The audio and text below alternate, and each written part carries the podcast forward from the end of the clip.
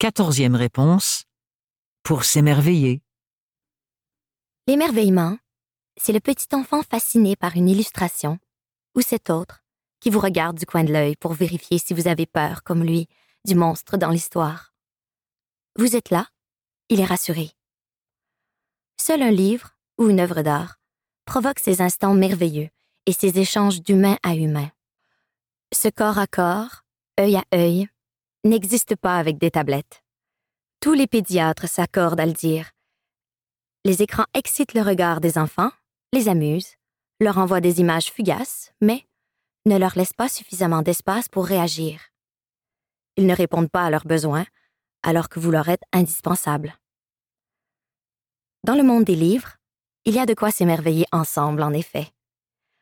La littérature jeunesse n'a jamais été aussi créative.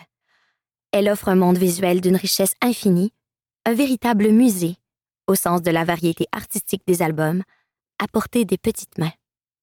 Une diversité de créations littéraires qui s'est épanouie partout dans la francophonie.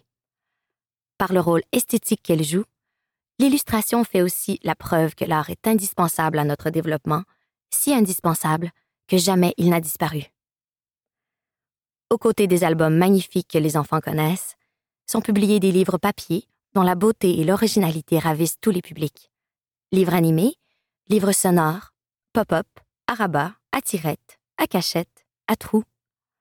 Ils offrent un instant d'émerveillement, contribuent à développer leur goût de l'esthétique et aiguisent leur regard.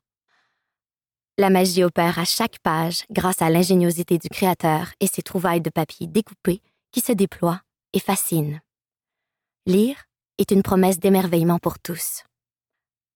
L'émerveillement est une chose inutile, mais aussi indispensable que le pain. Gio Ponte.